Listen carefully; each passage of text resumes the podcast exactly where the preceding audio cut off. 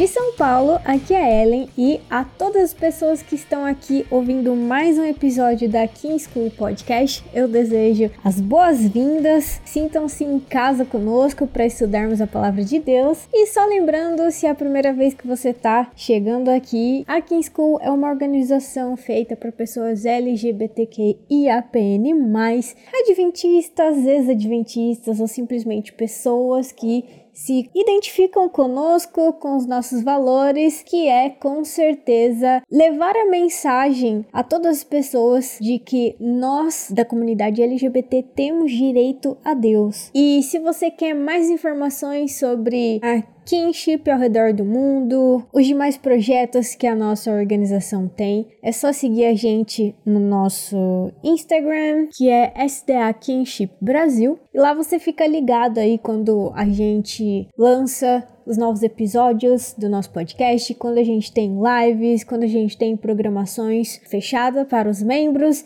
você encontra informações lá também de como se inscrever para ser um membro da Kinship, caso você também se sinta interessado em fazer parte da nossa comunidade. Bora pra vinheta e depois eu tenho mais uns recadinhos para vocês antes de a gente ir pro episódio de hoje.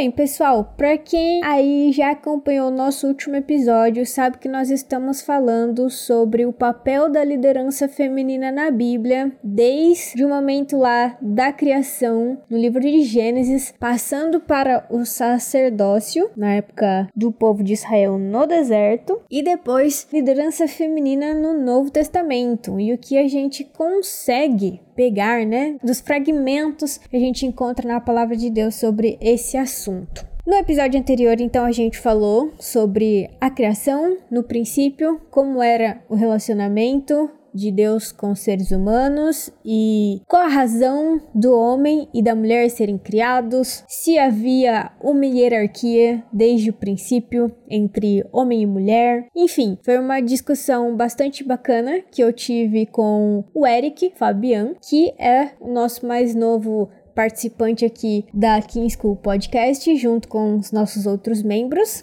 também já fazem parte. Então, a gente, no episódio de hoje, continua o nosso papo falando sobre o sacerdócio na época do deserto. Por que, que só homens podiam ser sacerdotes? Por que, que as mulheres não podiam? Isso era machismo da sociedade? Era uma ordem de Deus? Enfim, a gente vai comentar sobre essas coisas. E no último episódio da série, que vai ser o terceiro, eu e o Eric vamos finalizar falando um pouquinho sobre então as cartas de Paulo e o que podemos entender ou inferir de como era a liderança feminina na época dele, na época de Jesus. Antes de eu liberar para vocês então o episódio de hoje. Vamos só dar uma recapitulada rapidinho de uns 5 minutinhos aí de o que foi falado no último episódio. E se você não ouviu, vai ouvir porque tá muito interessante. Então, bora lá.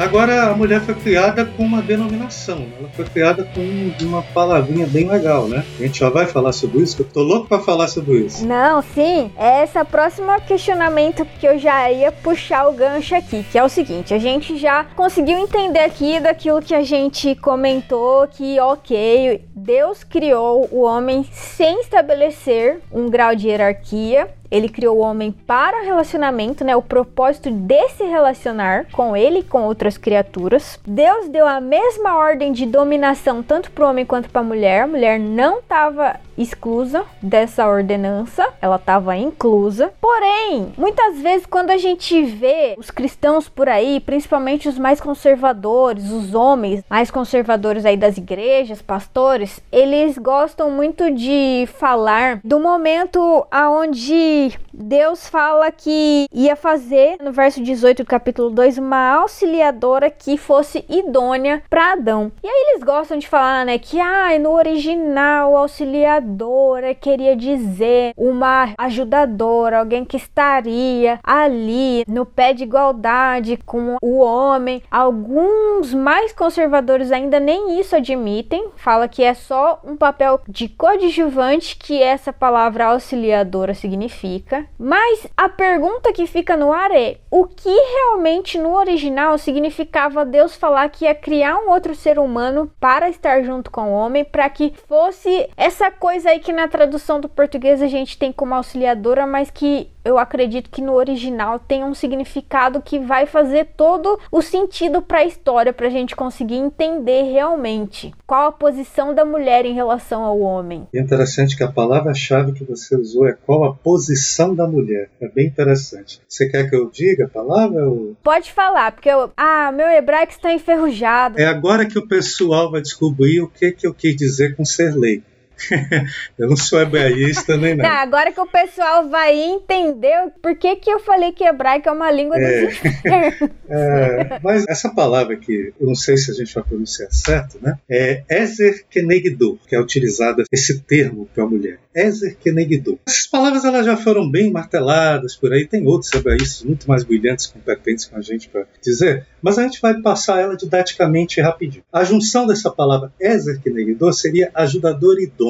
Ah, só que a ênfase é sempre na ajudadora. Ela é idônea, mas é ajudadora. Nós também já sabemos, alguns hebraístas mais competentes que eu, já falaram que a questão da palavra ajudar, Ezer, também é utilizada para Deus. E que na mentalidade do Oriente Médio, quem ajuda é que é superior a quem está precisando ser ajudado, certo? Isso, inclusive, já está bem martelado, e eu queria ir um pouco além disso aí, se você me permitir. O que, que acontece? A palavra essa significa ajuda, socorro, resgate. O que eu acho interessante é a palavra que negidou. Essa é que é para mim ao pulo do gato. Se algum hebraísta for ouvir e refutar, eu aceito sem problema nenhum, mas vou aceitar da porta da rua para fora, tá? Aqui para dentro eu já defini isso comigo. O que que acontece? A palavra kenegidor, ela é assim. A definição seria, por sua vez, quer dizer uma ajuda que está de frente para o homem, oposta a ele. Ou seja, ela está de frente, mas em posição oposta. Ela é um outro polo que complementa ou soma. Ou numa das interpretações que eu pesquisei e li, ela é literalmente uma oposição para bater de frente, em pé de igualdade, inclusive. Certo? Então,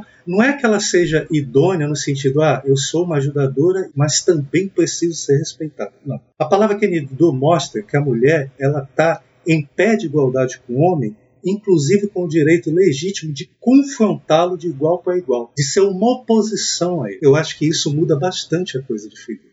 Ela é uma Ezer Kenegdu. Ela é uma ajudadora, mas com a função de, inclusive, de ter que ajudar o homem, às vezes, bater de frente com ele, para corrigir, para redirecionar, para dizer: olha, meu amigo, você está errado. Não é por aí. Ela não é uma ajudadora no sentido, novamente, de hierarquização rebaixada, certo? Ou que ela vai fazer o que é lhe mandado, mas sai resmungando. Não. O Kenegdo diz que ela é uma opositora de frente. A minha interpretação, não, como tu interpretas, é que um dos propósitos, o papel da mulher que estabelece essa relação de igualdade, é que quando é necessário, ela tem o direito legítimo e o propósito de bater de frente com o homem, quando necessário for, inclusive para corrigir o caminho. Agora eu pergunto, esta função, ela é exercida de fato hoje? É permitido à mulher? Olha, é permitido. Isso é um propósito que foi dado por Deus. Ou seja, novamente a gente está naquela velha história, o homem, agora do sexo masculino, querendo fazer o papel de Deus, impondo à mulher um papel que nem o Criador lhe impôs. Pelo contrário, ele deu legítimo direito de ser uma quenegdora, uma opositora de frente, em pé de igualdade, sabe? Erguer o dedo em e dizer, não, não é por aí.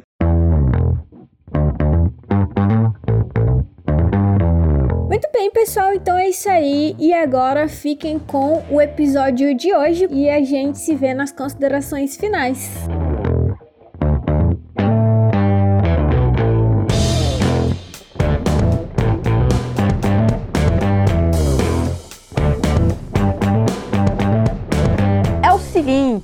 Saímos da criação, a gente parte agora para a formação da nação de Israel, que, é, como a própria Bíblia aponta, era para ser um modelo de como as nações Deus queria que fossem relacionadas, né? Todos os povos relacionados aqui é, na Terra. A gente sabe que Israel falhou miseravelmente na missão, a gente não vai entrar nesse detalhe agora. Porém, quando a gente chega no livro de Êxodo, Levítico, depois que a nação de Jacó saiu Egito e ficou perambulando 40 anos no deserto, nós acreditamos que através de Moisés, Deus deu várias e várias ordenanças para o povo se estabelecer como nação, o mínimo de moralidade que eles deveriam ter para exercer a responsabilidade de amor para com o próximo, para com o próprio Criador, o mínimo de noção de higiene, de leis civis, enfim, toda aquela coisa que a gente sabe. Mas a gente sabe também que uma parte muito importante da nação israelita era que eles tinham como governador o próprio Deus. Eles não tinham rei nessa época. Era uma teocracia, diferentemente, lógico, né, por exemplo, do Egito, que o próprio faraó se considerava né, o Deus encarnado e tudo mais. Deus deixou sim o seu tabernáculo na terra, no meio do acampamento, que ele falou que era o lugar onde ele habitaria com o povo, né? Seria o lugar de habitação dele para estar com o povo, e no qual se ofereceriam através dos sacerdotes, somos sacerdotes ali representantes de Cristo, não representantes de Deus. Eles não estavam ali como, por exemplo, o faraó, né? Se falando eu sou Deus, né? Como se fosse Deus. Não, eles estão ali como se fosse o intercessor, o Cristo que viria a morrer. E ali tinha todo o ritual da morte dos animaizinhos inocentes para simbolizar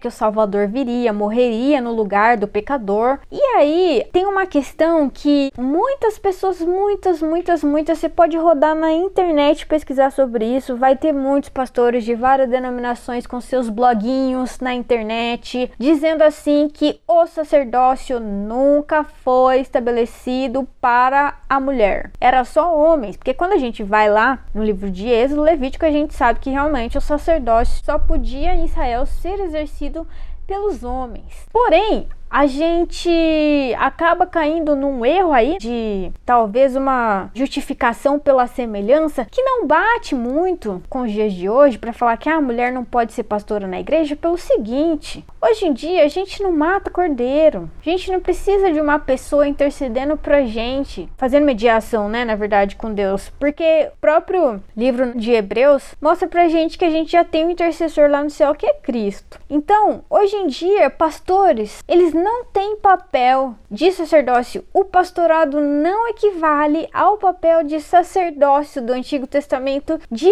maneira nenhuma. O pastor não tá aqui para interceder por você. Já começa daí. Mas antes da gente entrar nesse negócio aí de que pastorado não equivale a sacerdócio, porque daí depois tem gente que vai contestar que Deus também não criou mestres e ensinadores, líderes religiosos para ser mulher, né? Que daí sim a gente vai entrar no Novo Testamento. Vamos primeiro entender isso daqui. Pelo contexto histórico, é lógico que Deus não dá nenhuma explicação. A única coisa que a gente pode inferir daqui são duas razões. E a primeira eu já desconsidero, porque para mim não faz sentido, que seria o quê? Deus colocar homens no sacerdócio, porque eles estão acima da mulher, são superiores que a mulher. Já descarto daí logo de cara. Mas aí vem a segunda suposição, que é a seguinte: as mulheres elas não podiam exercer o sacerdócio por alguma outra razão, que no caso seria cultural. Mas a Bíblia também não explica com todas as letras que cultura seria essa que Deus estaria tentando evitar das mulheres fazerem parte aí do sacerdócio. Então é aí que eu quero que você dê pra gente aí o tempero do negócio aí. O que, que a gente tá perdendo no meio dessa história aí dos Pentateucos? Olha, essa é uma parte que eu não domino tanto quanto eu gostaria. Então, antes de tudo, eu queria deixar duas indicações, tá? Tem um teólogo chamado Caio Pérez, se não me engano, que ele fez um fio fantástico é, mostrando que na realidade não era bem assim da mulher poder ou não exercer o sacerdócio já no período, naquele período. Eu achei o fio dele bem interessante, ele faz ali considerações bem específicas que eu não ia dominar, eu corro o risco de ser injusto se eu não acertar, então eu quero indicar é, que busquem as redes sociais do Caio Pérez, que ele faz um trabalho impecável, demonstrando que talvez a coisa não fosse bem assim, que existia sim a possibilidade de sacerdócio feminino naquela época. Tá? Dentro disso, e ao mesmo tempo não fugindo tanto, eu queria falar sobre Miriam, eu posso? Eu posso Pode, falar sobre claro, Miriam? vamos. Novamente é um, é um, talvez um episódio um pouco. Você falou no início assim que a Bíblia é um livro que ele precisa ser estudado. Eu ainda diria mais, ele precisa ser lido com calma, com bastante calma. E quando você lê a Bíblia com bastante calma, a Bíblia, é, uma coisa que eu gosto da Bíblia é que ela é muito sintética. A narrativa dela não é muito alongada, certo? Mas é cheia de detalhes espalhados. E quando você lê com calma, você capta algum desses detalhes, né? Vocês lembram que Miriam teve um momento em que ela questiona o casamento de Moisés com uma mulher etíope? Você lembra que ela fala no plural, ao lado de Arão, dizendo: Mas Deus também não fala conosco? Lembra que Miriam declara isso? Ou seja, ela está declarando que Deus fala com ela da mesma forma que fala com Arão. E Arão era o que realmente? Só para eu me lembrar, né? ele foi o primeiro o quê? Sumo sacerdote. E não há nem, nem o texto desmerecendo essa afirmação dela. Tanto é que ela é castigada, não porque ela está, mas olha, entre linhas. Lembra aquele lance que a gente fala no plural lá de Gênesis? Ela faz essa afirmação no plural, ao lado de Arão, sobre Moisés. Deus também não fala conosco, ela está ao lado de Arão. E está se pondo em pé de igualdade de Arão. E quando há o castigo, que na realidade ali, infelizmente, aí sim, novamente há uma responsabilização. É como se ela estivesse usando de forma equivocada o sacerdócio dela, aí realmente com um grau muito grande de xenofobia e racismo. Nesse caso, ela sofre aquele castigo da pele esbranquiçada, né? Como lepra. Mas o castigo não foi por ela se denominar sacerdote, tá? Foi por causa da xenofobia.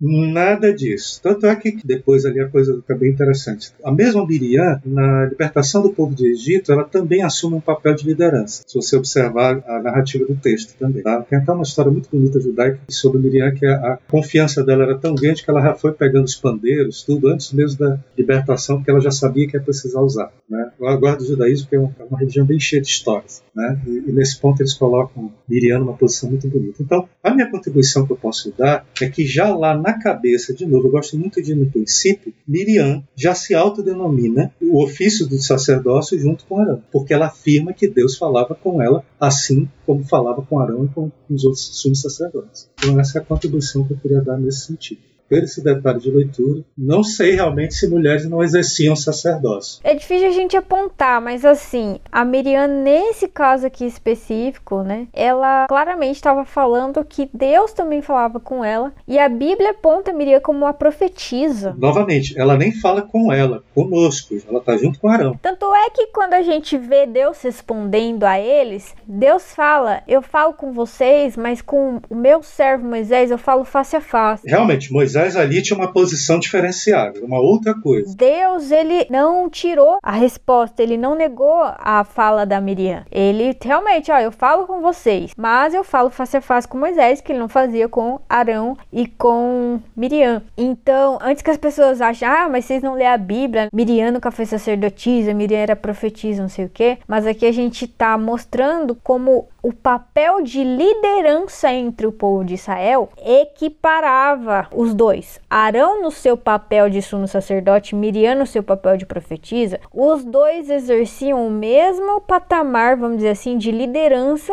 entre o povo de Israel. Tanto é que, ah, Eli, como você sabe disso? Na morte de Miriam. Quando Miriam morreu, o povo foi um luto decretado lá de quantos dias o povo era para chorar por Miriam. Eles não faziam isso com qualquer pessoa, não era só porque, ah, era a irmã de Moisés Moisés. Não, de jeito nenhum. Era porque ela exercia um papel de liderança proeminente na nação, com toda certeza. Tanto é que a gente vê, é muito interessante como a Bíblia narra isso, que o papel dessa mulher não começa aí na libertação do povo. O papel de Miriam começa lá quando Moisés nasce, que o papel dela foi ser a protetora do irmão dela que tinha nascido, era nenezinho. Ela que teve que cuidar para que a vida dele fosse preservada lá e chegasse a salvo através do rio lá nas mãos da princesa, da princesa egípcia. A gente já vê aí um papel de extrema importância de protagonismo feminino. Deus dá uma missão importantíssima para essa menina, que na época com certeza era uma garota ainda, né? É, mas voltando aqui na questão que a gente estava falando aí do povo de Israel, a gente já entrou aqui nessa questão do sacerdócio em si, é importante ressaltar primeiro uma coisa, antes de a gente falar, ah, por que, que Deus não permitiu que mulheres fossem sacerdotisas e tudo mais, ou que pelo menos na Bíblia não temos nada a respeito disso. O sacerdócio não era para todos os homens, já começa por aí. O sacerdócio ele foi deixado para uma tribo específica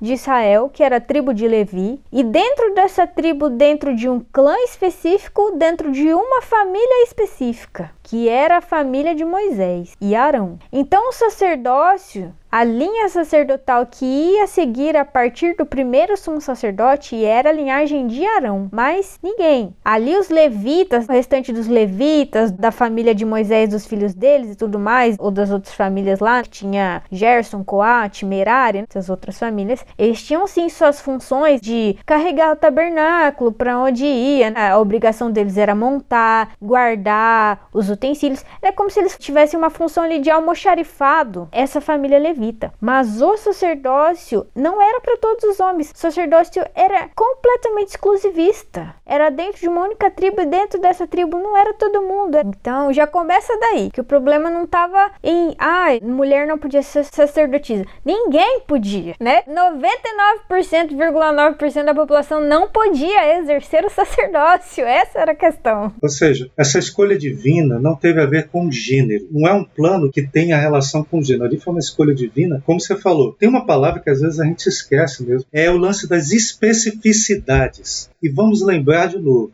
aqui nós já estamos numa época em que Deus está trabalhando já de acordo com sistemas que o homem estabeleceu para si. Isso não quer dizer que ele endossasse isso, mas ele só estava trabalhando. O povo já vinha de uma ideia de hierarquização porque eles eram escravos. Então, essa mentalidade ela foi sendo quebrada ao longo dos anos, mas Deus já estava naquele processo de trabalhar ali com o povo de Israel, ainda dentro dos próprios problemas que eles tinham, né, de visão de mundo. Né? Ou seja, inclusive com o fato de que Israel, eles não eram monoteístas, eles não eram exatamente monoteístas. Então havia uma série de questões. Eu acho que isso que você levantou é muito importante. É uma questão de especificidade não de gênero. Como você falou, não, não é que a mulher, mano, ninguém podia ser só aquela família específica, naquela situação específica, por questões que também nós temos nossos limites, né? Em saber qual é. Há momentos que realmente nós não temos como saber quais são as intenções de Deus. Mas eu também posso fazer uma engenharia reversa. Também não há nenhuma condenação a despeito disso. Não há nenhuma negativa aberta e clara de que mulheres não poderiam, nesse sentido, por uma questão de gênero.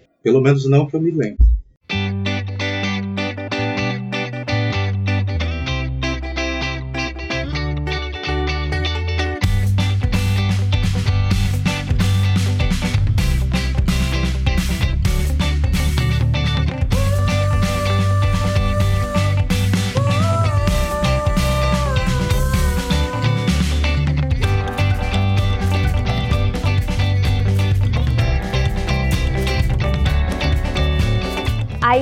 Gente aprofundando um pouquinho mais no que a gente tem de registros históricos de outras nações e tudo mais, tem também essa questão que já foi levantada por outras pessoas. A própria Keila, né, no episódio que a gente teve, a Keila Guedes do perfil do Direito a Deus no Instagram, que ela explica, sim, lindamente a forma como que no passado as nações cananitas, elas lidavam com o próprio sacerdócio aos deuses dela, ela apontua uma coisa muito interessante que a gente pode especular aqui o porquê, apesar de não ter uma, vamos dizer assim, proibição explícita de que mulheres não podiam ser sacerdotisas, mas a gente vê que realmente os homens aqui, né, que são citados da família, os primogênitos e tudo mais, como sendo os herdeiros do sacerdócio, levantar a questão realmente da cultura da época. Por quê? Nas nações cananitas que iriam circundar o povo de Israel quando eles chegassem para tomar a terra deles e tal, mas ia ter lá as nações. Deus, ele foi muito explícito, principalmente quando a gente vê no livro de Levítico que ele dá diversas ordenanças para o povo para que o povo não fosse como aquelas nações. E o fato de o povo não ser como aquelas nações, Deus estava querendo proteger de uma maneira assim bem direta e bem rígida a contaminação com a idolatria a falsos deuses. E aí a gente entra na questão que nessas civilizações a gente já tem registros históricos e tudo mais de que nesses povos existiam os cultos a seus deuses, as suas divindades, muitas vezes divindades femininas, porque a fertilidade era algo que naquela época, né, da Idade Antiga, era algo visto como primordial para uma nação, para o desenvolvimento, a herança de geração em geração, era primordial,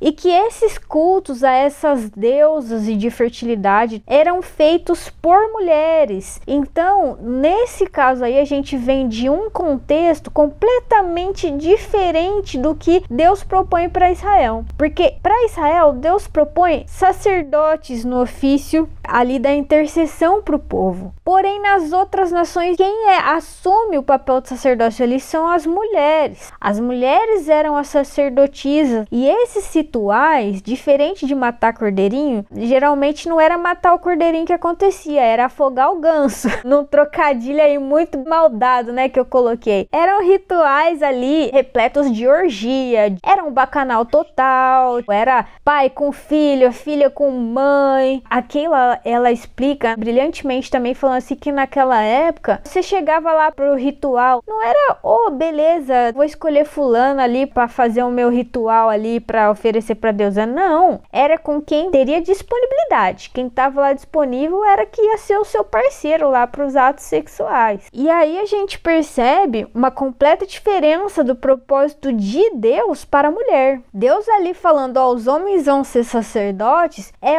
uma clara, assim, demonstração, como você já falou aqui, né, que Deus sempre gosta de mostrar o seu propósito na prática e não falar muitas vezes, falar assim, ó, mulher não é para esse tipo de coisa. Mulher não vai ter esse serviço para abuso, para satisfação de prazeres em nome meu, ou seja lá quem fosse. As mulheres elas têm que ter um papel completamente de proteção aqui na nação. Pelo menos por enquanto, né? É, pelo menos por enquanto, exatamente. Então, quem vai assumir esse papel aqui na nação separada para vocês são os homens, porque dessa maneira Deus, querendo ou não, automaticamente ele já estava protegendo a mulher de possíveis abusos, a nação. Ah, mas era a nação de Deus, não ia acontecer. Filho, como assim não ia acontecer? Por que que você acha que Deus falou que não era para filho transar com a mãe? Porque Deus achava que todo mundo era santo. Não só havia possibilidade, como aconteceu, que foi o episódio de Balaão. Rapidinho o pessoal caiu nessa prática cultica. Aham. Uhum. Ah, embora não foram com as mulheres israelitas, mas caíram. Foram lá adorar as outras deusas no bacanal, né? Com as moabitas lá. Agora, se você me permite, Ana, como eu declarei antes, não é exatamente, é um ponto de estudo que eu nunca me aprofundei, mas gostaria de fazer uma contribuição nesse sentido. Realmente, você percebe, principalmente em leis levíticas, que muito do que Deus estabeleceu ali era era circunstancial a partir da realidade que o povo estava vivendo ou do que cercava o povo naquela época, e também existiam muitas leis que visavam uma diferenciação tanto de comportamento quanto visual do povo de Israel em relação aos outros povos. Houve leis sobre poder tirar barba, esse tipo de coisa, que pareciam ser leis pontuais a partir de uma cultura ou de uma realidade específica daquele momento, onde era necessário uma separação tanto de costumes quanto de visual, que é uma coisa bem interessante que a gente sabe que, inclusive, algumas dessas coisas foram sumariamente abandonadas porque elas não tinham mais propósito. Então eu aceito muito isso que você levantou nesse sentido. Talvez o sacerdócio exclusivamente masculino fosse uma resposta a algo, certo? Imediato, né? Talvez ninguém sabe nem como estava o papel do homem nessas nações, que tipo de distorção também. Talvez até os homens já tinham perdido até a noção do divino, a noção da reverência. Talvez a própria figura masculina tenha, como talvez havia muito essa questão de práticas culticas relacionadas a sexo e tudo, talvez a figura masculina tenha perdido o sentido da divindade e da reverência. E Deus, naquele momento, viu que a maior necessidade ali era no homem, enquanto ele trabalhava todo esse processo cultural. Pode parecer para alguns ouvintes que possam ouvir isso, pode parecer que a gente está tentando encontrar uma saída pela tangente, mas eu acredito que não. Tentar passar por. É, porque é nítido que certas coisas tiveram um propósito, e uma vez cumprido esse propósito, que até agora vamos falar rapidinho sobre Paulo, que é o que ele fala em Hebreus 8:10. Olha, vai ter coisas que eu vou escrever no coração de vocês. Quando elas estiverem no coração, não precisam mais estar em pedra. Não precisa estar descrito. Elas perdem o sentido. Porque o princípio do que eu queria ensinar, vocês finalmente entenderam. Então, as práticas pela qual eu queria que vocês entendessem o princípio, passaram, já foi. Né? E eu acho que nesse ponto talvez se encaixe nisso também. Porque, novamente, não é que a gente esteja passando pano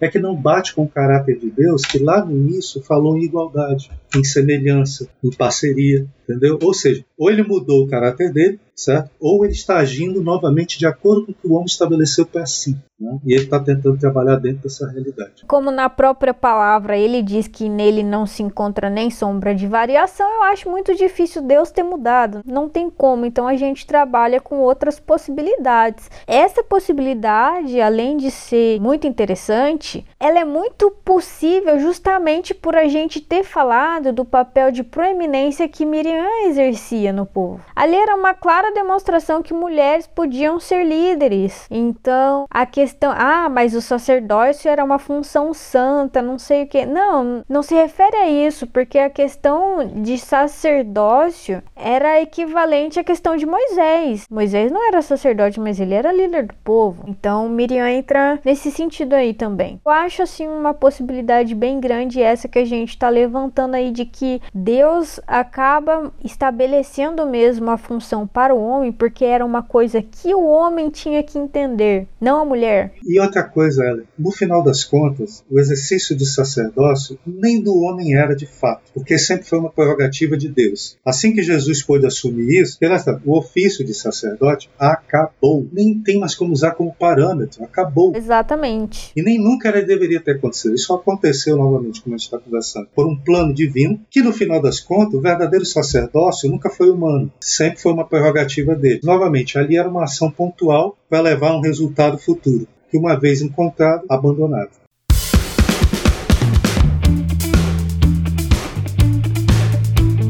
A gente encerra por aqui então o episódio de hoje. Agradeço imensamente a todos vocês que ouviram a gente até o final. Espero que vocês tenham ficado curiosos para nossa terceira e última parte que vai vir no próximo episódio, falando então sobre o papel da mulher, da liderança da mulher no período do Novo Testamento, na época de Jesus, na época do apóstolo Paulo e todas as polêmicas, as contradições que existem nas cartas de Paulo e que muitas vezes são usadas nas igrejas para oprimir as mulheres, para impedi-las de exercer a liderança dentro da igreja, o pastorado. Enfim, vai ser bastante interessante. Vai ser um episódio um, um pouquinho mais longo, mas com bastante conteúdo. Eu tenho certeza que vocês vão gostar, então para não perder os próximos episódios. Segue a gente no Spotify ou no tocador preferido de vocês, de podcast que vocês gostam. Isso ajuda bastante a gente. Curte lá, dá estrelinha pra gente. Então é isso, até o próximo episódio.